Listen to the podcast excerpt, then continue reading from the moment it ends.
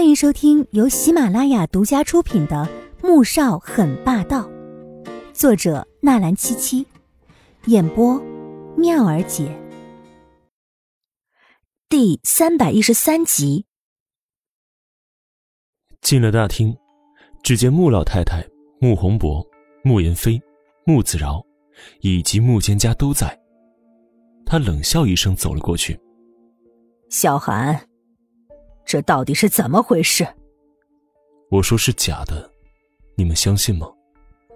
穆萧寒的目光淡淡的看着老太太，声音充满了嘲讽。而此时穆子饶脸色十分难看，因为那些诊断书是从他手中泄露出去的。假的？如果是假的，那就赶紧发个声明吧，免得事情闹大了，对穆氏不好。妈。他是骗我们的，那些诊断书就是真的，而且我的手上还有副本呢。穆蒹葭站了起来，从手包里面拿出了一份报告，放在了老太太和穆宏博面前。大哥，你看看吧，这上面可是子饶的字迹。他的神情很是得意，这种时候，他已经不介意撕破脸皮了。穆宏博和魏秀秀立即拿起了报告。此时对他们来说，穆氏算得了什么呢？最重要的是，儿子是不是真的如同报告上所说的，只有几个月可活了？穆宏博生怕自己看错了，可上面的内容和刚刚在会场大屏幕上的一模一样。他又看向了签字一栏和诊断一栏的字迹，声音发沉的看向穆子饶：“子饶，你告诉我这是不是真的？不要跟着穆小寒一起骗我。”你是医生，应该知道事情的严重性。穆子饶看了一眼穆萧寒，又看向穆宏博夫妇，想违心的摇头说不是，可想到堂哥若再这样下去，真的就只有几个月可活了，最终点点头。穆萧寒的眼底闪过一抹寒光，转身往楼上走去。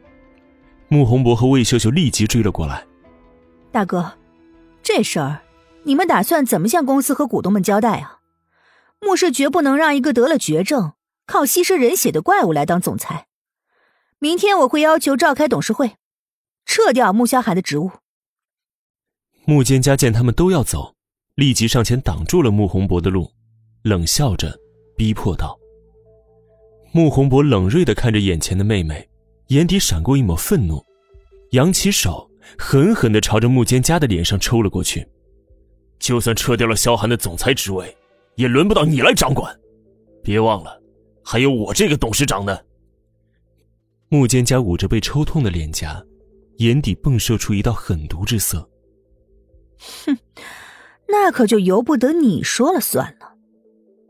穆宏博只是冷冷的看了他一眼，快步往楼上走去。穆子饶拿起了那份诊断书，神情渐渐冷了下来，走到穆蒹葭的面前问道。这是谁给你的？你觉得还能是谁呀？自己回去查查监控不就知道了吗？穆蒹葭笑了起来，那神情充满了嘲讽。穆家的男人，一个个精明又腹黑，可最终却被女人玩弄于股掌之间，实在是太好笑了。穆子饶捏紧了手中的诊断书，不用看监控，心中已经有了答案。这一刻。他心里升起了一股从未有过的风暴，恨不得冲到医院去掐死那个该死的女人。原来他处心积虑的接近自己，是带着目的的，而他，竟然如此轻易的就中招了。只是现在并不是他去找林朵墨算账的时候，而是转身上楼。此时二楼，穆萧寒看向易灵说道：“去查查穆蒹葭最近跟什么人接触。”以他的脑子，不可能想到在商务峰会上面曝光这种事情。接下来，他会召开股东大会，目标就是总裁的位置。但是穆氏如果落在他手上，一定会被掏空的。你去找之前接触过的几位股东谈一谈，高价收购他们手中的股份。我要把严飞扶上总裁的位置。这一路上，他就在思考如何处置这次的危机。原本。这也是他一直在考虑的事情，只是现在出现意外，把他的计划提前了而已。还有，把这次的事情压下来，不能让媒体报道。穆萧寒现在最担心的就是让阿锦知道。萧寒，为什么不能让媒体报道？你觉得事情已经在商务峰会上面爆出来了，还压得下吗？穆宏博走了进去，第一次对长子的语气充满了怒意和责备。穆萧寒紧抿薄唇，转身走到了窗台前面，看着外面凋谢的只剩树干的大树。寒冷的冬天，花园里面也是一片萧条。爸，妈，对不起。这些年来，为了穆家、穆氏，我选择隐瞒了所有人。这次，我想为自己继续隐瞒。你为了一个女人，竟然情愿这样等死？大哥，你不是说毒都已经解了吗？怎么会这样呢？慕言飞是被紧急召回家的，并不知道在商务峰会上具体发生了什么。他现在只知道大哥的毒并没有解除，而且只有几个月的生命了。本集播讲完毕，感谢您的收听，记得点赞订阅哦。